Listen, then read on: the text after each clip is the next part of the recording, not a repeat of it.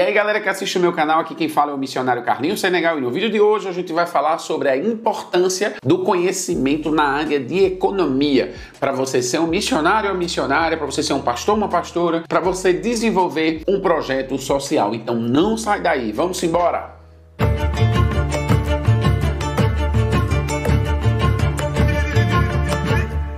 Primeiramente, eu gostaria de começar esse vídeo dizendo que eu não sou um professor de economia, não sou um estudante acadêmico na área da economia, mas sou um curioso, gosto de estudar, sempre gostei de lidar com uma vida financeira saudável, então sempre busquei conhecimento com amigos na internet, para que eu pudesse não só gerenciar a minha vida financeira, mas que também eu pudesse conhecer o contexto econômico do meu país do mundo. E qual foi a importância principal da economia na minha vida missionária. Pois é, cheguei no Senegal em 2014 e quando eu cheguei no Senegal eu me deparei com o desafio de imergir na cultura. O processo de imersão cultural ele pode durar entre dois a três anos, onde você vai aprender sobre cultura, sobre fenômenos da religião local, sobre língua, ou seja, várias coisas relacionadas à cultura para que você, uma vez dentro da cultura ou conhecendo a cultura, você possa levar a mensagem do Evangelho do nosso Senhor Jesus Cristo. Mas aonde a economia me ajudou nesse processo? Pois é, o conhecimento na área de economia acelerou o processo de imersão cultural. E muitos missionários, para não dizer todos, não entendem de economia. Muita gente acha que se falar de economia, falar de dinheiro é profano,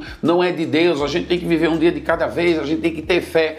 Pois é, o conhecimento na área da economia não vai anular sua fé, não vai anular seu relacionamento com Deus. Por quê? Porque a economia é algo muito importante para a sociedade. Todos nós sofremos com a alta do combustível, com a alta do feijão, do arroz, da comida, e isso é algo que impacta diretamente não só na nossa vida pessoal, mas também na vida das pessoas que a gente está cuidando.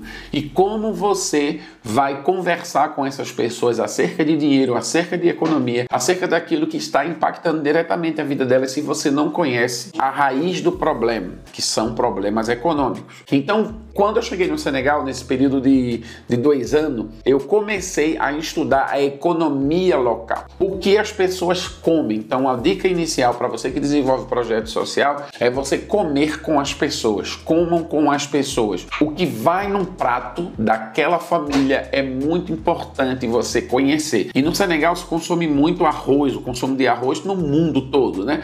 Seja você chinês, seja você africano, seja você europeu, seja você, enfim, asiático, americano, todo mundo consome arroz. No Senegal não é diferente, as pessoas consomem muito arroz. Se eles consomem muito arroz, você vai perceber que no local não se planta arroz suficiente para o fornecimento local. Significa que o arroz vem de fora. Se o arroz vem de fora, ele é negociado numa moeda estrangeira, seja ele dólar ou euro. Normalmente dólar, que é uma moeda universal. Se ele é negociado em dólar, o valor do arroz ele está atrelado à alta ou à baixa do dólar. Se o dólar sobe, o preço sobe. Se o dólar baixa, o preço diminui. Ou seja, esse conhecimento na área de câmbio já foi muito importante para eu prever algumas alterações nos preços dos insumos principais daquela economia. E isso é muito importante porque ao invés de trabalhar de forma reativa, você pode trabalhar de forma preventiva. Trabalhar de forma reativa é toda vez que a onda vem e quebra,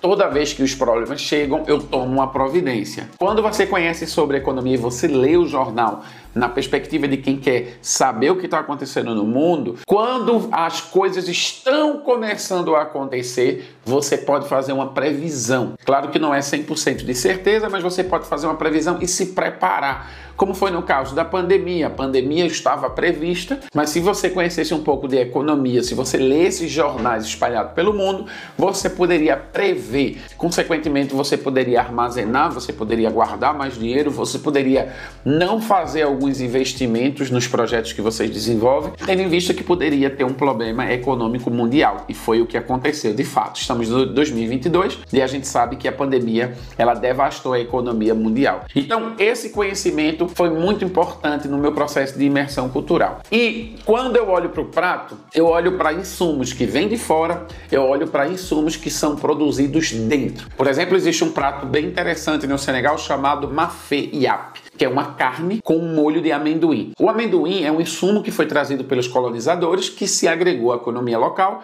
e hoje o senegalês não vive sem o amendoim. E esse amendoim ele é plantado no local, inclusive próximo às aldeias da nossa escola. Ele é cultivado local e esse amendoim serve para fazer farinha, serve para fazer um molho de carne, serve para fazer uma pasta que se come com pão, serve para fazer óleo. As cascas do amendoim são trituradas para servir de alimentos para os animais. Ou seja, eu posso passar o dia todo falando sobre a utilidade do amendoim, porque tudo nele é reaproveitável, tudo dele é comível. E o amendoim é um grão mundialmente conhecido, consumido no mundo todo. Ou seja, o valor dele está atrelado a uma moeda estrangeira. A gente chama isso de commodities. Commodities são produtos dolarizados e negociados no mundo todo. Claro que essa explicação não é explicação técnica, mas estou trazendo uma informação para que você compreenda de uma forma mais simples. O café é produzido no Brasil, nós temos nós somos os melhores, um dos maiores produtores de café do planeta, um dos melhores cafés do planeta, mas o café consumido no Brasil ele é negociado em dólar. Por isso que toda vez que a moeda sobe, o café sobe, assim como o combustível.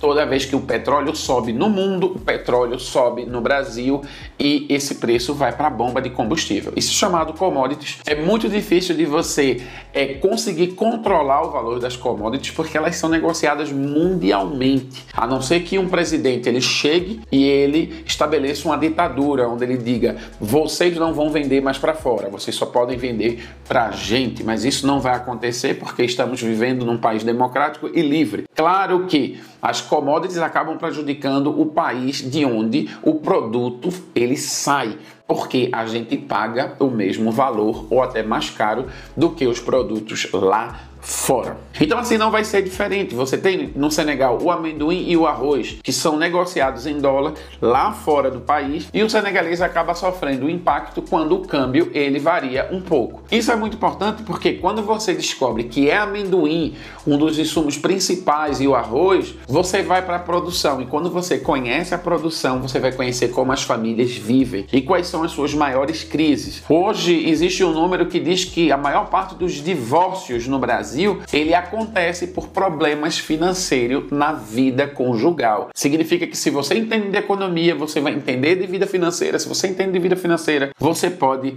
reduzir o número de divórcio, porque no processo de discipulado, no processo de pastoreio, você pode incluir uma vida financeira saudável, que é o que eu faço todos os meus discipulandos, eles aprendem a lidar com dinheiro também, para que eles possam ter uma vida financeira saudável. Porque tendo uma vida financeira saudável, você pode viver bem, você pode manter bem a sua família, você pode evitar essas crises que acontecem dentro da família e você pode também investir no reino de Deus, que é muito importante. Outra coisa muito importante que eu senti na pele quando eu estava construindo a escola, mais uma vez falando de commodities, que é o ferro, por exemplo, e para construir a escola escola eu precisava de ferro e cimento, são dois insumos extremamente importantes para a construção civil. O dinheiro estava vindo do Brasil, então as pessoas estão doando 50, 100 mil reais para a construção da escola. E quando esse dinheiro saía no Brasil, para o brasileiro que doava, era mil reais. Só que esse dinheiro ele vira dólar e ele vira franco, franco senegalês, que é a moeda do oeste da África. Então, quando o dólar ele valorizava no nosso país, a moeda local perdia valor. Quando você doava 100 reais, possivelmente chegava menos da metade ou a metade lá no Senegal. Por isso é muito importante que você, missionário e missionária, que recebe dinheiro de outros lugares, fiquem atento ao processo de câmbio, porque se existe uma ameaça eminente, você precisa fazer uma reserva, você precisa se organizar financeiramente para que você não prejudique o seu projeto. Por exemplo, agora mesmo eu recebi uma doação para fazer a segunda fase da escola e todo o dinheiro que eu tinha eu comprei cimento e ferro. Por quê? Porque é um insumo que varia muito de acordo com a alta e a baixa do dólar, chegando até faltar esse insumo no mercado porque é tudo atrelado a dólar. O dólar tá maluco no, no, mundo todo com essas oscilações por conta da guerra da Ucrânia e Rússia e por conta da, da pandemia que ainda não acabou. É muito importante você estar conectado com a economia. Então, se você é uma pessoa que não gosta muito dessa área, você precisa pelo menos acordar de manhã, ver os jornal, ler o jornal, procurar saber. Eu também não sou um profissional da área, eu também nem gostava muito de economia, mas passei a gostar mais porque eu comecei a gerenciar a minha vida financeira. Muitas pessoas que trabalham com religião não pensam no futuro, se entregam por amor, são apaixonados, são loucos por Jesus, mas quando chegam na velhice não têm uma aposentadoria adequada. Isso também é uma forma de dar mau testemunho para a juventude. Qual é o jovem que vai querer ser um missionário, se querer ser um pastor, uma pastora, se ele está vendo pastores e pastores, missionários e missionárias se dando mal na velhice? Então sejam responsáveis. Se você pode por mês fazer um investimento, se você pode por mês pagar sua aposentadoria, você precisa ter um plano bem organizado para que você, num determinado tempo, a longo prazo, você tenha uma estabilidade de vida. Uma coisa muito importante também para terminar esse vídeo, você precisa entender que o mercado, o mundo, ele trata você como empregado. Você nasceu para ser empregado. Seja você médico, advogado, manicure, pedicure, cabeleireiro, qualquer área, qualquer setor dessa economia mundial mundial, você nasceu com a mentalidade de empregado. Ninguém quer que você aprenda sobre investimentos, sobre bolsa, sobre ações, para que você se torne uma pessoa próspera. Ele sempre quer que você trabalhe, pague seus impostos, compre seu carro financiado, compre seu apartamento financiado e pague durante uma vida toda. Eu quero dizer a você, você precisa sim, mesmo trabalhando com pessoas, mesmo sendo uma pessoa mais humilde, você precisa aprender acerca de mercado, aprender acerca de bolsa, para que você possa fazer o seu seu dinheiro trabalhar para você. Muita gente está abrindo empresa, muita gente está começando um negócio dizendo: não, eu vou trabalhar e trabalha, trabalha, trabalha. Quando chega aos 65 anos, se aposenta e não tem mais saúde. Eu tenho feito um plano de aposentadoria de forma muito organizada. Dá para você servir, dá para você viajar, dá para você adorar, dá para você evangelizar, mas pensando em você e pensando na sua família, sobretudo nos filhos. Tenham cuidado, porque a maior parte dos filhos de missionários e missionárias, pastores e pastoras, se desviam e eles não querem saber da fé cristã. Por quê? Porque o pai e a mãe estão tá dando mau testemunho, sobretudo nessa área. Que Deus abençoe vocês. Espero que vocês tenham gostado desse vídeo. Foi um vídeo de conselhos apenas.